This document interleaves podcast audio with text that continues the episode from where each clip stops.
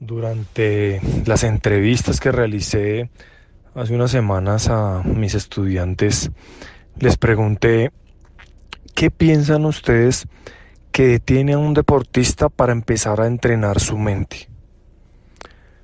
Y entonces varios de ellos me dijeron lo siguiente y me pareció muy, muy, muy revelador. Me dijeron, profe, es que todavía no han tocado fondo.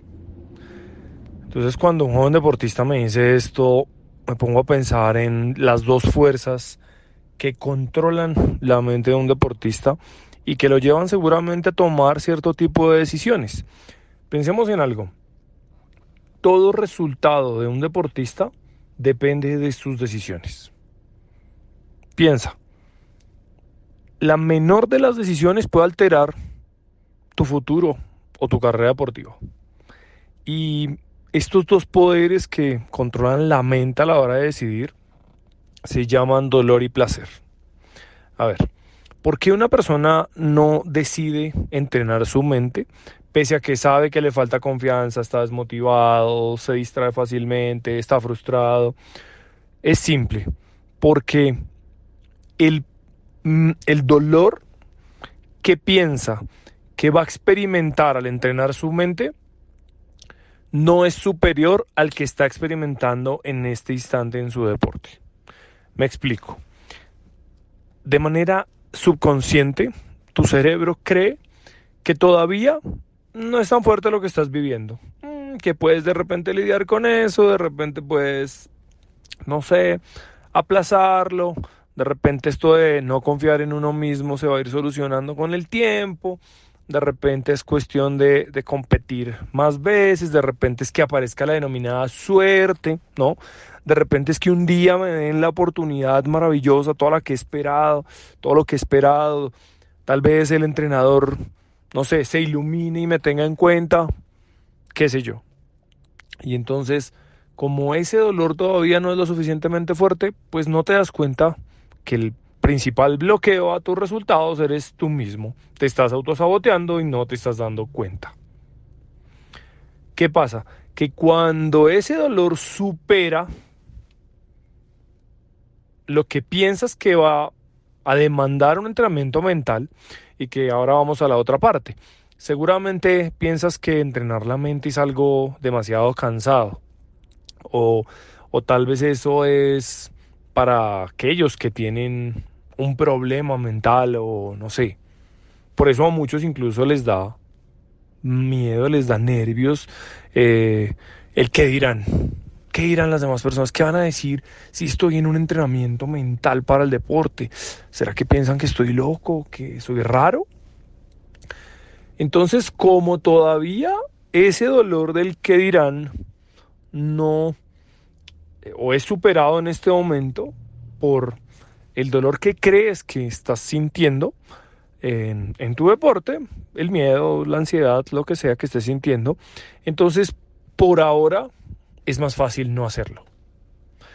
Pero a lo que se refieren estos estudiantes de cuando tocamos fondo, es que ahí decimos, uy, ya no puedo más, tengo que hacer algo. Y en ese instante, ese miedo a arriesgarte vence las posibles consecuencias de hacerlo y entonces tomas acción. Pues querido deportista, esto que te acabo de contar es lo que te sucede todo el tiempo. Te hablé solamente de entrenar tu mente, pero piensa, ¿por qué aplazas muchas cosas que sabes que tienes que hacer? Porque el dolor de no hacerlas todavía no supera el dolor de hacerlas. Entonces, simplemente, pues, las aplazas. Dices, mm, ok, todavía esto puede esperar, tal vez mañana, tal vez, pero en el momento en que eso sea realmente urgente, te vence y avanzas y haces cualquier cosa. A esto le llaman tocar fondo.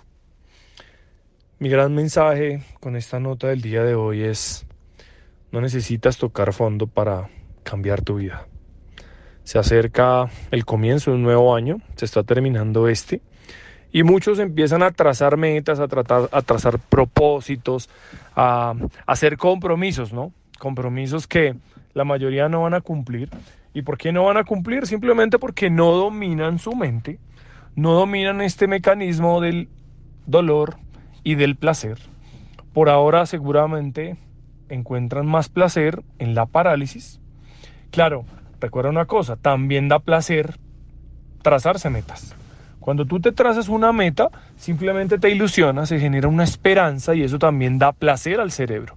Entonces en ese momento el cerebro dice, wow, no, se ilusiona por un instante.